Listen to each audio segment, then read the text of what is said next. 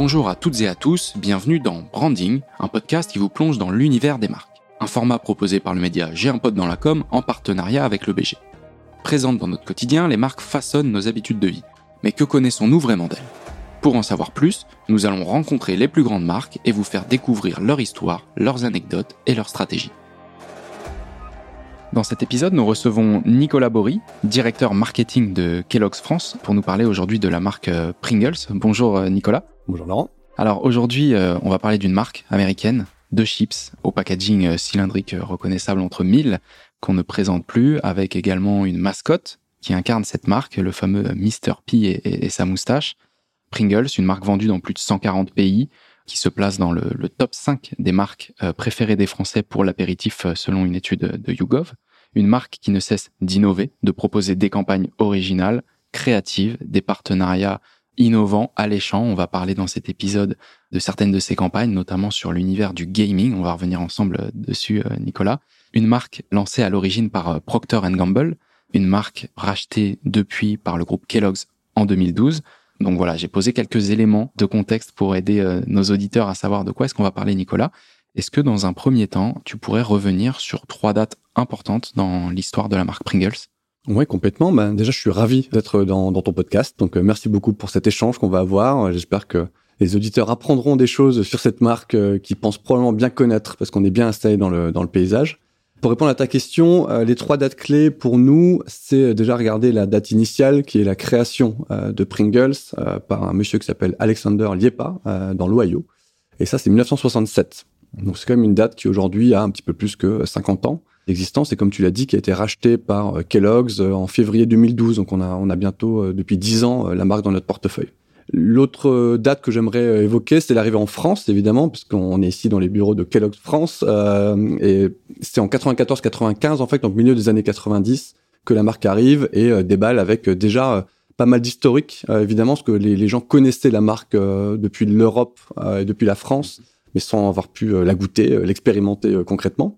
Et puis la troisième date, alors je vais pas regarder dans le passé, je vais regarder plutôt devant nous. Hein, c'est dans pas très longtemps, mais c'est 2022. on est en train d'opérer un gros virage en termes de positionnement de notre marque, en termes de design, de, euh, de valeur de marque. Et ça, c'est donc 2022, euh, c'est demain, euh, c'est même aujourd'hui déjà, puisque nos, nos packaging vont changer de design en, magasin. Et c'est déjà en train de, commencer à arriver dans certains magasins en ce moment en France. Donc, donc voilà pour les trois dates. Bah, écoute, merci. ça pose le contexte.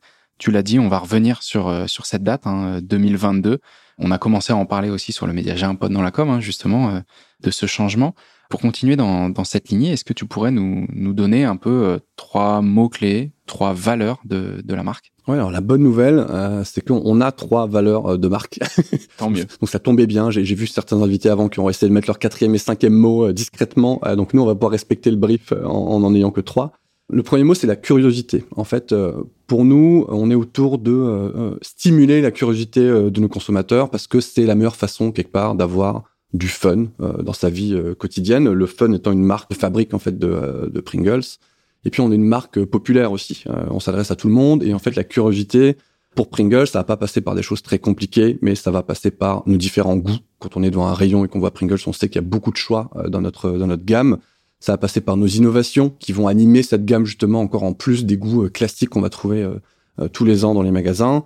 Et puis ça va passer par l'animation de notre marque. On va en parler tout à l'heure. Tu as déjà évoqué le, gaming. Euh, on a des activations comme ça qui s'enchaînent dans l'année et qui vont animer un petit peu notre notre cœur de, de, marque et qui va à chaque fois éveiller un peu la curiosité en se disant qu'est-ce qui va se passer le prochain trimestre sur cette marque? Parce qu'on sait qu'il se passe toujours quelque chose euh, de différent euh, d'un trimestre à l'autre. Donc vraiment curiosité, c'est hyper important.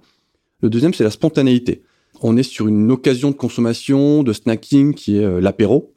Et en fait, c'est forcément spontané un apéro. C'est beaucoup moins établi qu'un déjeuner, qu'un dîner. Euh, il n'y a pas toujours des invitations pour un apéro. C'est quelque chose qui s'improvise dans le métro avant de rentrer chez soi. Et puis on, envoie un apéro euh, à la maison. Donc notre parti pris, c'est ça en fait. C'est que c'est pas forcément, euh, enfin, quelque chose qui va être établi. C'est quelque chose plutôt qui va casser le rythme d'une journée.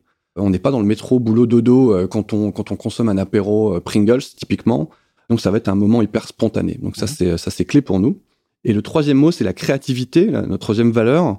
Alors ça, on, incite vraiment, là pour le coup, proactivement, c'est presque une valeur de, de, marque qu'on incarne tous les jours, on incite nos consommateurs, non pas à, jouer avec la nourriture parce que c'est mal, mais par contre à créer leur propre expérience euh, pendant leurs apéros euh, avec Pringles. Sur la table d'un apéro, il va y avoir plein de produits, euh, il y a plein de couleurs, c'est hyper varié un apéro euh, à la française. Et en fait, Pringles, on veut vraiment avoir un rôle euh, sur cette table d'apéro. Et on va proposer des interactions, que ce soit avec, ben, tu as parlé tout à l'heure de notre, de notre packaging hyper iconique, cylindrique. On peut jouer avec ça. Dans certaines publicités, on a montré des gens qui tapaient, limite faire de la musique avec notre, avec notre canne. Euh, ça, c'est important. Et puis évidemment, notre produit, euh, la tuile, parce que euh, pour ton information, on, on se considère pas forcément comme une chips, mais on se considère comme une tuile au vu de, au vu de sa forme. Et en fait, les gens jouent beaucoup avec ça aussi, cette forme un peu atypique et qui n'est pas la, chips classique du tout qu'ils ont l'habitude de voir dans d'autres rayons. Et en fait, ce jeu avec la tuile, ce jeu avec notre packaging, on l'utilise beaucoup dans nos publicités. C'est des insights qu'on récupère dans nos groupes Kali. on voit que les gens le font et souvent on n'hésite pas à le représenter même dans nos pubs un peu officielles, quoi. Bah écoute, c'est très très clair. Alors effectivement, tu l'as évoqué tout à l'heure, hein, face à un linéaire, on a, on a plusieurs options, mais on a également euh, une proposition Pringles bah, qui incarne aussi la créativité. Hein. Il, y a, il y a une proposition avec des goûts différents, des couleurs, donc tout de suite on arrive dans, dans une, une pseudo expérience visuelle. Euh, et puis bah on, on y reviendra peut-être tout à l'heure aussi une expérience euh, auditive hein, avec le fameux pop, comme tu, tu, tu l'as évoqué tout à l'heure en off. Bah, merci pour ces, ces, ces trois valeurs. On va y venir maintenant et tu as bien fait de me reprendre. Comment est-ce que votre marque de tuiles mhm. aujourd'hui euh, se distingue-t-elle par rapport euh, bah, aux concurrents? Vous avez des concurrents directs hein, euh, sur la tuile, la chips, mais aussi peut-être d'autres options qui s'offrent lors de l'apéro.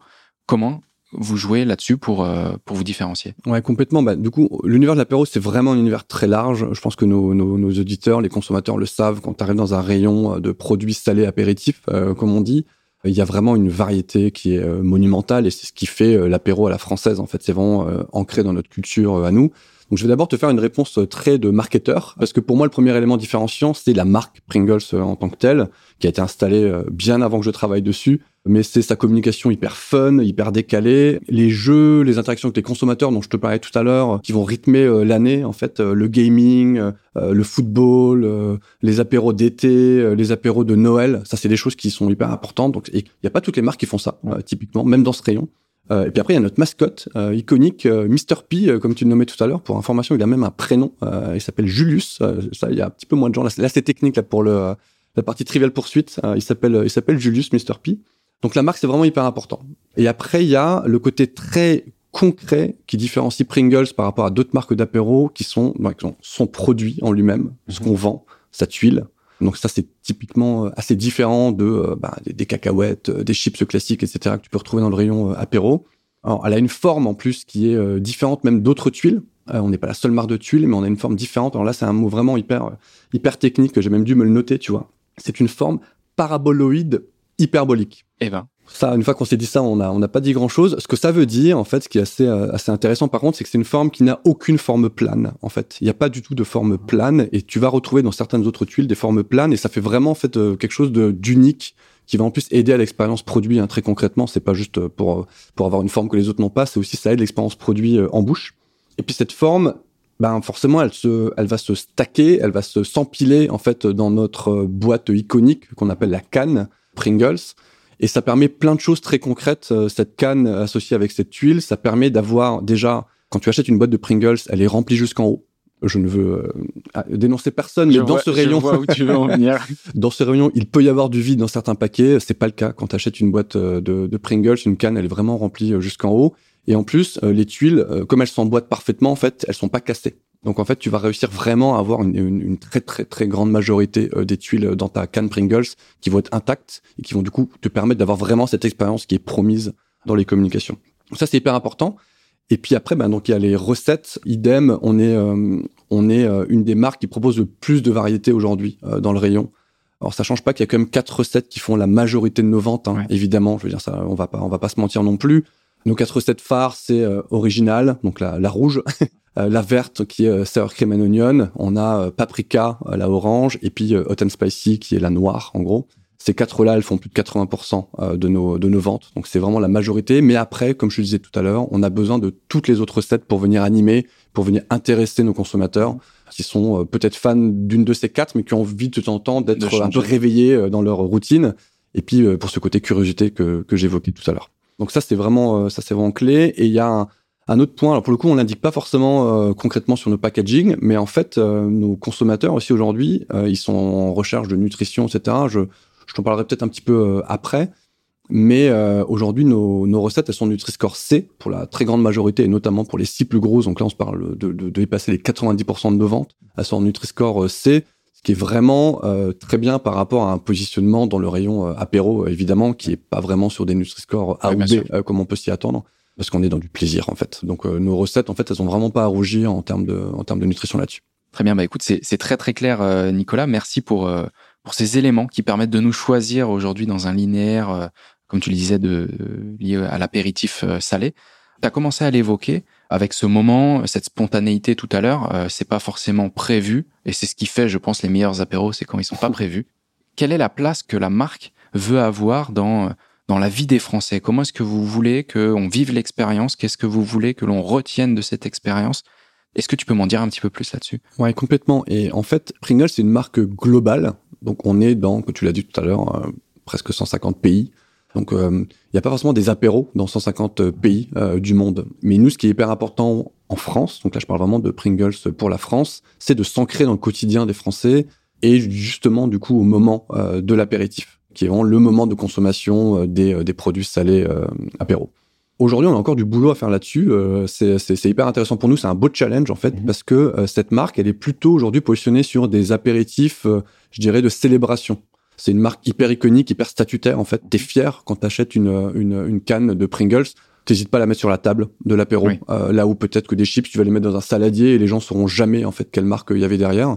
Pringles, c'est une marque qui se montre. Euh, c'est une marque avec laquelle on joue, comme, on l'a dit tout à l'heure. Donc on est dans ce côté un peu apéro de, de, célébration et nous on essaie de sortir de là. On a déjà bien bossé là-dessus depuis euh, depuis 2019 parce que notre travail depuis trois ans maintenant, c'est vraiment de s'ancrer dans dans tous les apéros et notamment le petit apéro justement improvisé où en fait il est vendredi 16h et tu le sais pas encore, mais dans trois heures, il y aura une dizaine d'amis à la maison ou alors euh, ta famille qui sera là, euh, tu seras avec tes enfants, euh, tu seras avec tes parents et vous allez faire un apéro.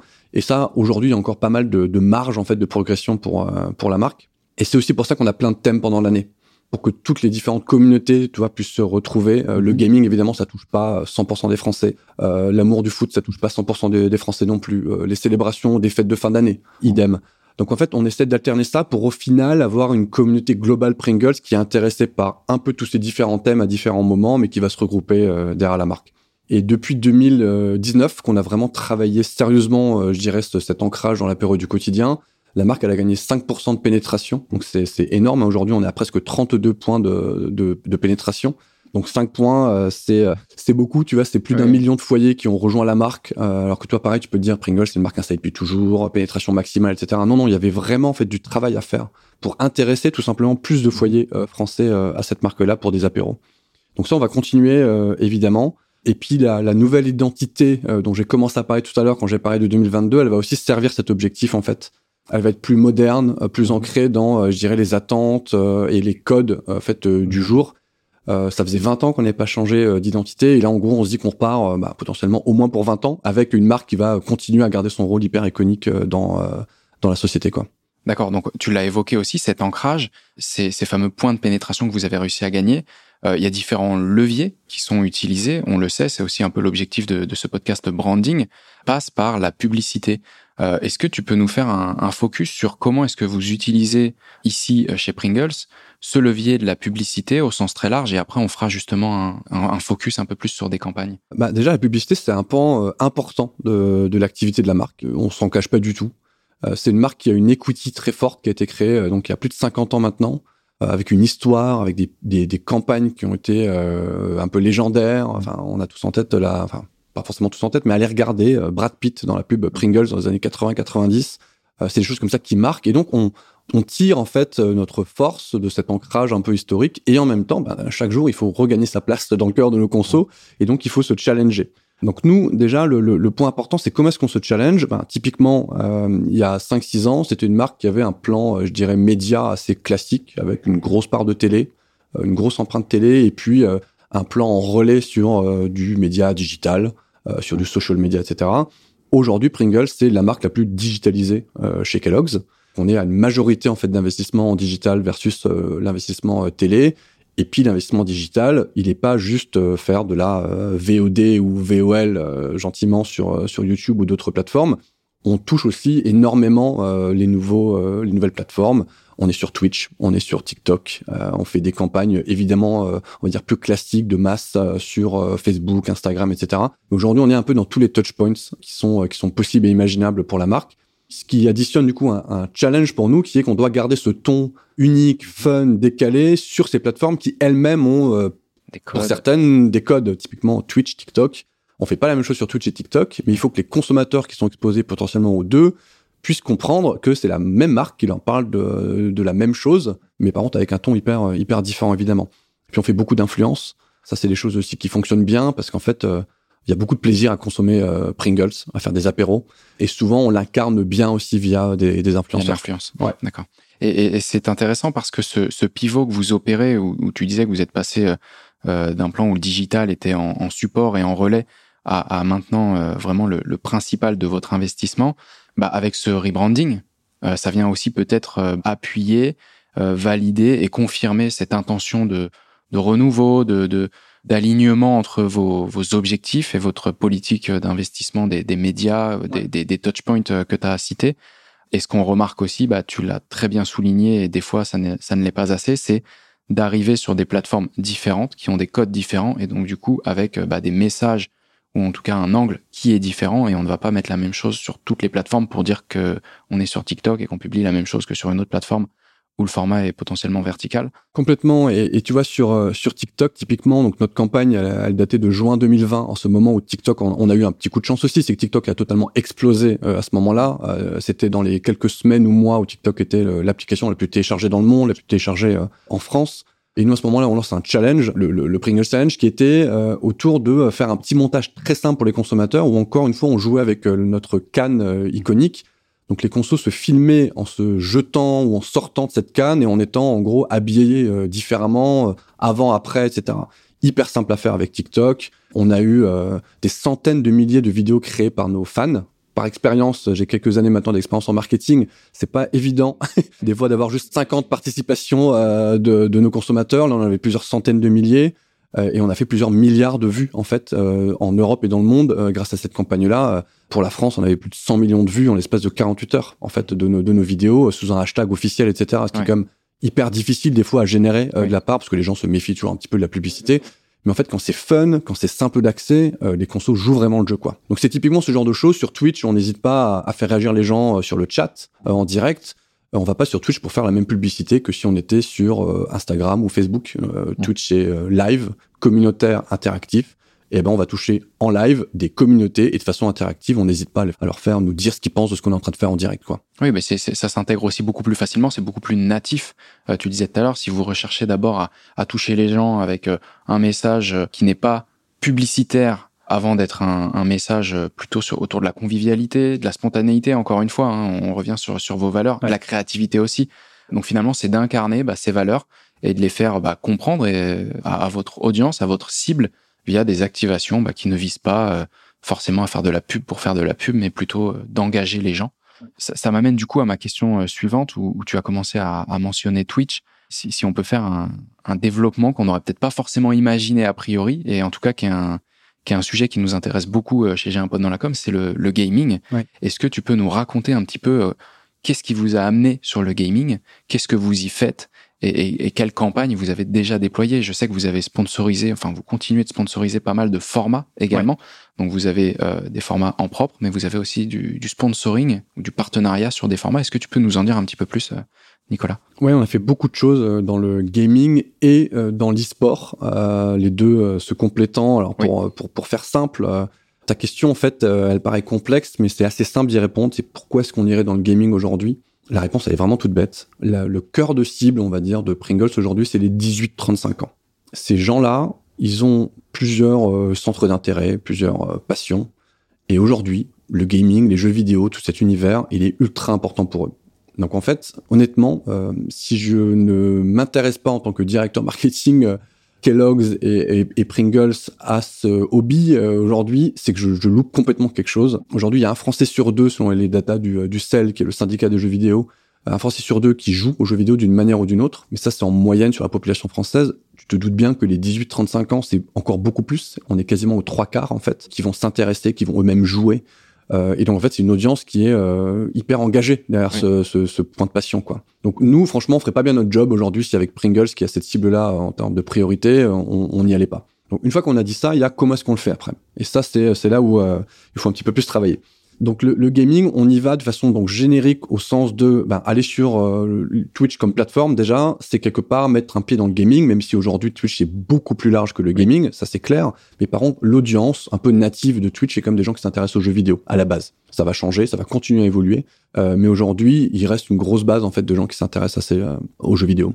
Et donc, en allant sur Twitch, en allant sponsoriser des émissions, on a beaucoup travaillé, par exemple, avec un influenceur, enfin un streamer, comme on dit sur Twitch, qui s'appelle Domingo, qui est un des plus gros streamers euh, français. On a sponsorisé son émission hebdomadaire qui s'appelle Popcorn, qui passe euh, tous les mardis soirs, que honnêtement je recommande, euh, là même pas en tant que sponsor, on n'est pas sponsor en ce moment, donc je peux le dire tout à fait librement. Je recommande son émission, c'est vraiment super. Donc en fait, on va on va aller créer des événements au sein de ces émissions. On fait pas juste du sponsoring pour mettre un logo qui va défiler pendant X secondes. C'est intéressant, hein, ça fait des vues, et etc. C'est vraiment, j'ai rien à, à, reprocher à ce type de choses. On le fait aussi. Par contre, nous, ce qu'on aime, c'est engager. Twitch, encore une fois, c'est du direct. Donc nous, ce qu'on veut, c'est engager les consommateurs qui nous regardent.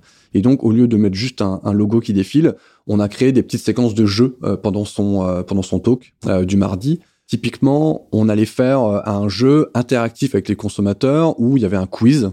et c'était pas juste un quiz pour les 5-6 invités qui étaient en plateau, c'était un quiz pour les 80 000 personnes qui regardaient à ce moment-là l'émission. Et en l'occurrence, sur les 80 000 personnes qui regardaient euh, l'émission ce jour-là, il y en a plus de 30 000 en fait qui ont joué en direct en même temps à un jeu. évidemment, nous, on faisait gagner les lots qu'on avait à faire gagner à ce moment-là. On avait un partenariat avec euh, avec Xbox, donc forcément, on faisait gagner des consoles euh, à ce moment-là. Donc c'est c'est plutôt ça qu'on cherche à faire. adopter les codes, oui, mais surtout rentrer, donner un rôle à la marque dans, dans ce type d'émission plutôt que juste être en sponsoring un petit peu froid, je dirais, et pour, pour faire du reach. Bah, tu le disais tout à l'heure, c'est le but aussi de l'apéro, c'est de créer des moments donc finalement, bah, via euh, votre arrivée sur Twitch, c'est pas juste d'arriver sur Twitch et de poser le logo, comme tu l'as aussi euh, bien dit, c'est de créer un moment, un moment de jeu, un moment de gaming. Et tu as aussi, je pense, très bien fait d'introduire en disant que il y a beaucoup de, de, de gamers. Et attention, le gamer euh, n'est pas forcément que l'adolescent sur sa console. On est tous un petit peu gamer dès l'instant qu'on a une application mobile type Candy Crush, quoi. Hein, si on veut vraiment caricaturer.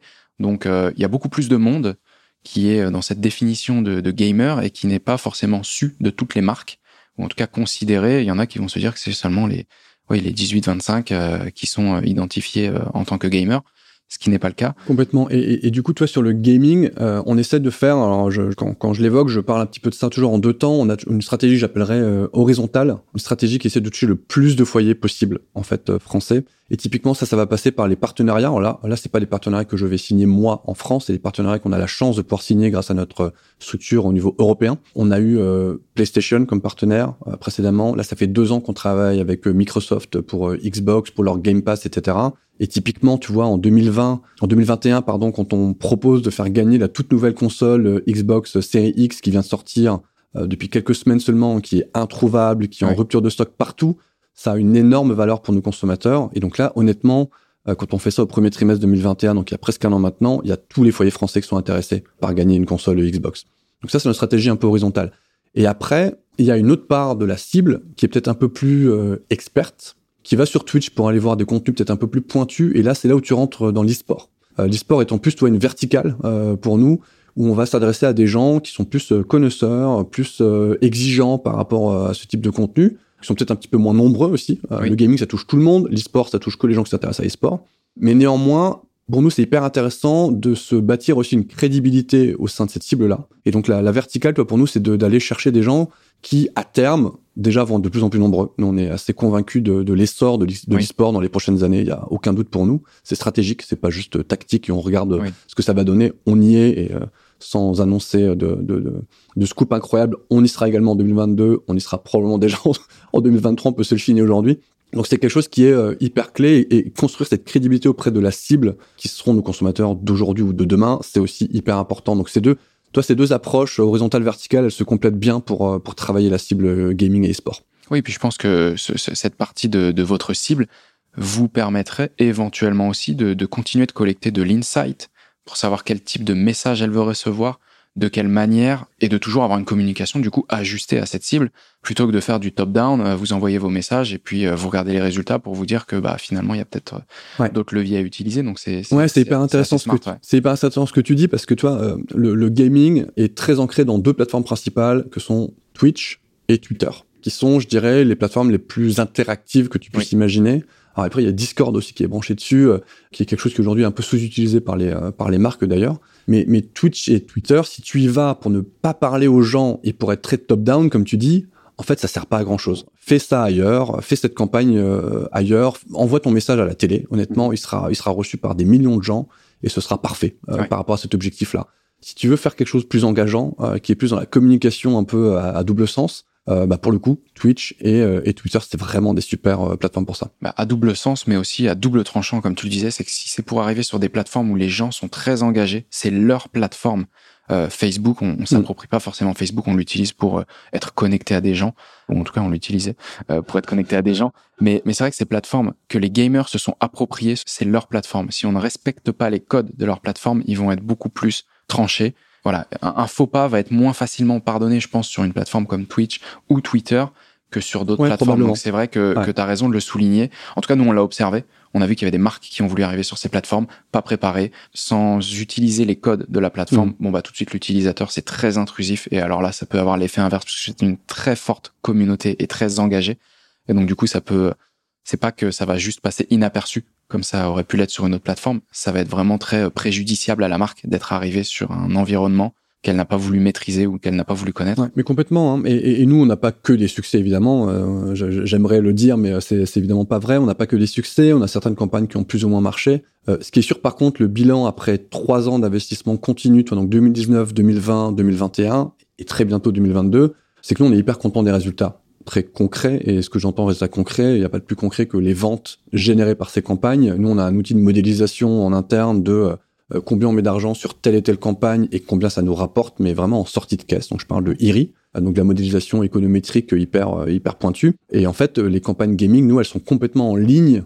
toi, tu pourrais dire c'est des niches, comme tu disais tout à l'heure, c'est les adolescents dans leur chambre, voire dans leur cave, si on part vraiment dans les, les clichés les pires, qui heureusement sont plus vrais aujourd'hui. Mais en fait, c'est pas vrai parce que sinon on n'aurait pas ces bons résultats d'un point de vue vente concrète derrière. C'est pas l'adolescent de 12 ans euh, coupé du monde qui va acheter les Pringles.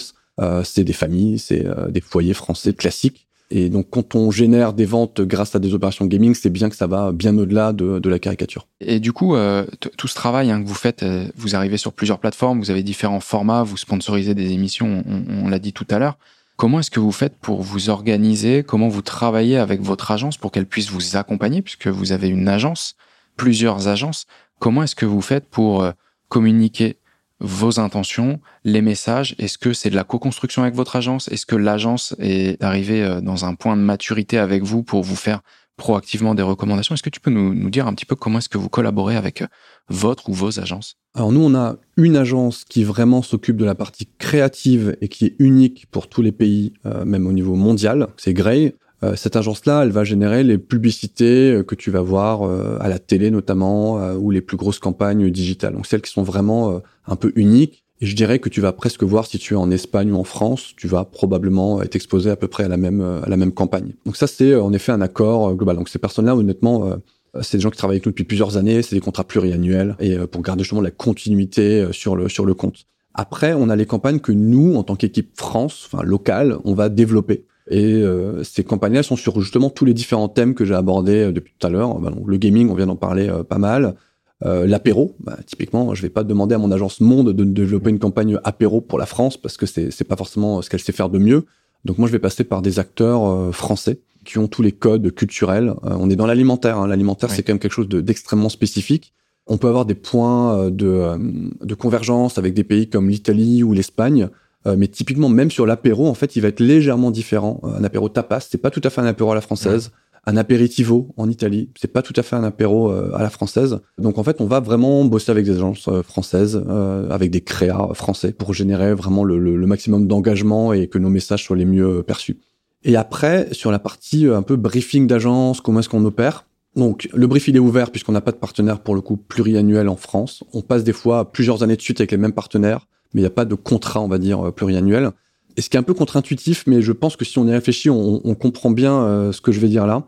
Pringles, c'est une marque tellement iconique, tellement aimée, tu citais tout à l'heure dans le top 5 des marques préférées euh, des apéros. C'est une marque tellement adorée. C'est aussi une marque qui est adorée en fait des créatifs euh, dans, dans les agences. Et en fait, c'est une marque qui peut créer beaucoup d'excitation. Et de façon un peu contre-intuitive, nous, quand on brief, ce qui est hyper intéressant et ce qui est vraiment sur nos épaules, c'est de d'objectiver un petit peu nos attentes par rapport aux agences et de créer un brief qui va être le plus centré sur les datas possibles. C'est-à-dire pas se dire génial, on vous brief pour Pringles, honnêtement, venez avec toute la créativité que vous voulez, la marque est top, euh, on va se régaler ensemble. Non, vraiment se dire aujourd'hui, un peu ce que je te disais tout à l'heure, aujourd'hui Pringles est bien ancré sur les apéros type célébration. Mais nous, on veut être euh, ancré dans l'apéro du quotidien. Comment est-ce que vous pouvez nous aider là-dessus? Voilà quels sont les chiffres qui montrent que on a peut-être un petit défaut sur ce type d'apéro-là, l'apéro du jeudi, l'apéro du samedi, etc. On est un petit peu euh, plus fort par contre sur l'apéro célébration. Qu'est-ce que c'est un apéro célébration? Qu'est-ce que c'est un apéro du jeudi, du vendredi ou du samedi? Donc vraiment les nourrir avec des datas presque un peu euh, froides, presque pour dépassionner, tu vois, l'excitation d'avoir reçu un brief euh, Pringles. Et, vraiment, il est, enfin, en fait, il est hyper enthousiasmant aussi. Hein. Nous, quand on brief et qu'on voit les yeux qui brillent et créés en face, on est hyper content. Hein, pour être honnête, on est très fiers aussi de notre marque. Mais on essaie vraiment de revenir un peu aux fondamentaux. On crunch euh, beaucoup de data, IRI, Kantar, euh, nos tracking euh, d'equity de marque, nos ventes globalement, et on en crée un brief assez froid de base.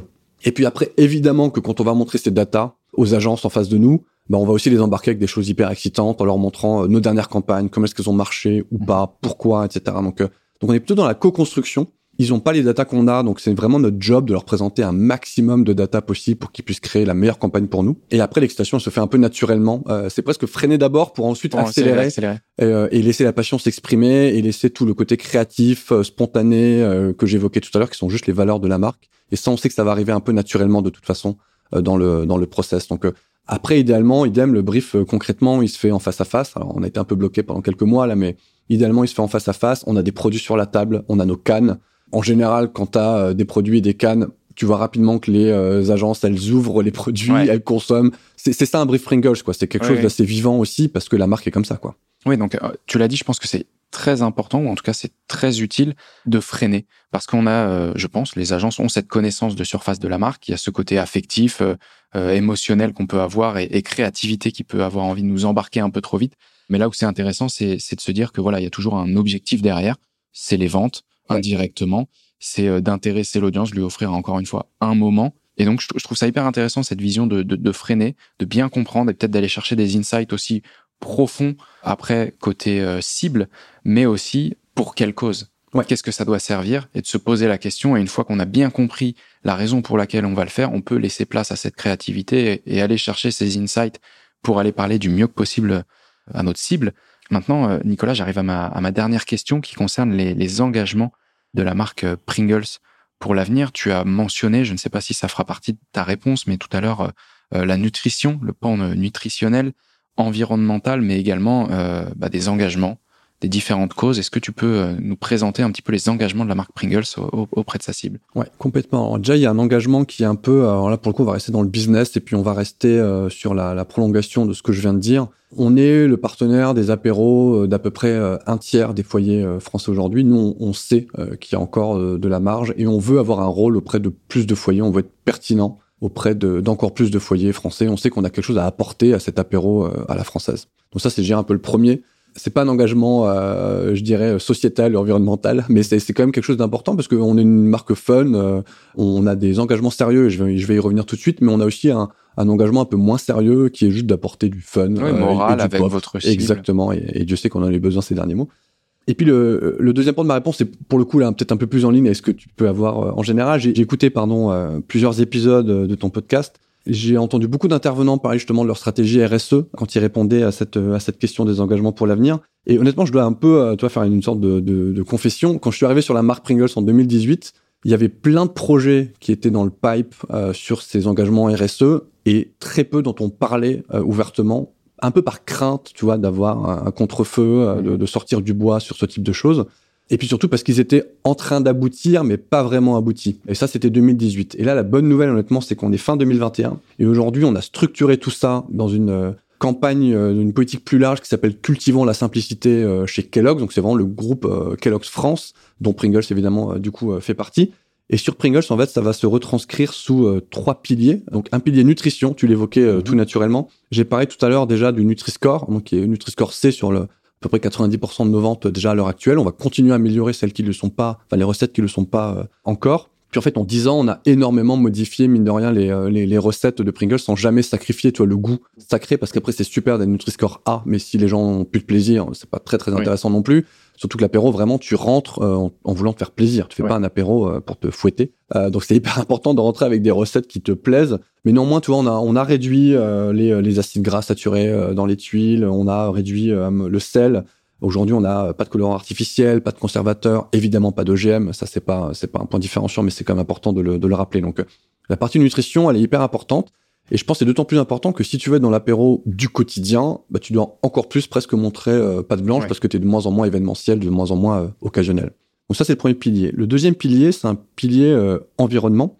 Là, de même, il y a un engagement euh, groupe Kellogg's qui est d'avoir 100% de nos emballages, alors soit réutilisables, soit recyclables, soit compostables d'ici 2025. Et en fait, sur Pringles, ça concerne évidemment donc nos emballages, nos boîtes, qui seront 100% recyclables d'ici à 2025 aussi, donc avec exactement la même la même date.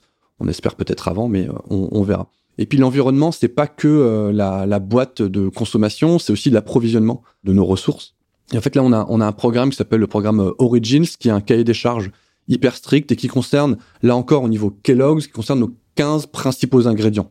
Donc, bah, sur Pringles, typiquement, ça va être les pommes de terre. Donc, le programme Origins sur pommes de terre, c'est avoir du sourcing en France.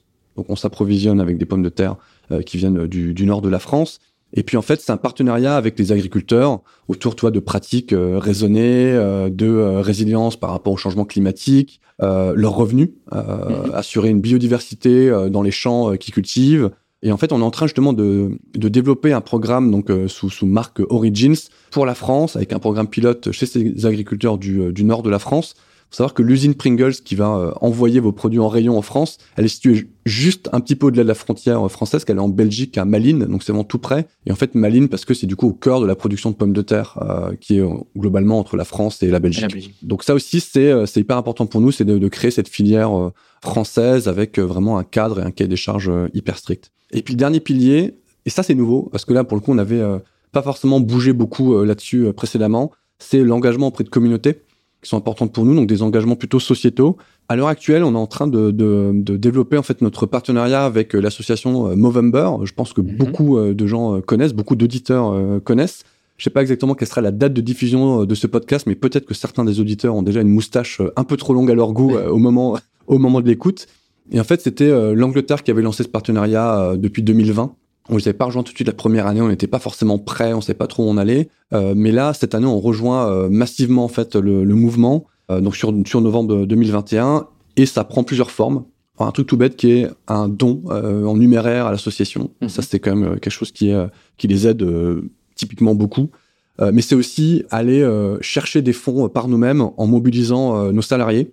Et salariés, ES, mais aussi EES, euh, parce qu'on parle vraiment des hommes et des femmes. Hein. on parle des, mots bros et des mots sisters, qui vont récolter des fonds en fait en relevant euh, des défis. Donc là, on est tous en train euh, de, de lancer nos pages de, de fundraising pour pour essayer de faire monter la cagnotte. Donc si vous entendez ce podcast, n'hésitez absolument pas à aller donner sur une des pages, peu importe. C'est le, le Challenge Pringles France. Et puis après, on va aussi relayer les messages de l'association en utilisant bah, notre notre empreinte de marque euh, bah, avec des campagnes d'influence, des mhm. campagnes RP euh, pour essayer d'associer justement les deux euh, les deux images entre Movember qui est pas mal installé et puis Pringles aussi évidemment qui va pouvoir faire bénéficier à l'association de bah, de toute sa dynamique, de sa de son awareness, etc. Donc ça c'est vraiment hyper important. Donc en gros c'est nos engagements, c'est à la fois continuer à faire ce qu'on fait déjà depuis plusieurs années, être dans la période du quotidien, et puis commencer vraiment à avoir des engagements très forts auprès auprès de ses consommateurs pour construire l'avenir, quoi. Oui, mais c'est en même temps très très humble. Partir sur les engagements RSE, certes, mais il y a quand même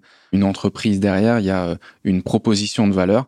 Tu l'as dit, euh, vous, c'est d'offrir des moments. Donc, c'est d'abord de rester qui vous êtes, euh, de continuer de nous promettre des apéros sympas, conviviaux, et également bah, tous ces pans liés à la nutrition, forcément, puisque vous êtes sur le, le, le, marché de la food, et également bah, les pans environnementaux. Tu l'as dit, ça ne concerne pas que les matériaux, c'est aussi tous les aspects logistiques les liens avec les partenariats euh, locaux en France pour euh, pour Pringles en France et je suppose que c'est euh, la même démarche pour les différents pays du groupe et ces fameux engagements et causes que vous, que vous rejoignez dès cette année.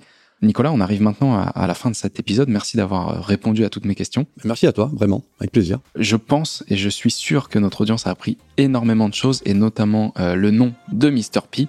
Euh, donc c'est Julius. Julius, ben exactement. Et ben voilà. Et ben écoute, merci encore Nicolas. Merci à tous de nous avoir écoutés. On se retrouve très vite dans un prochain épisode. À bientôt.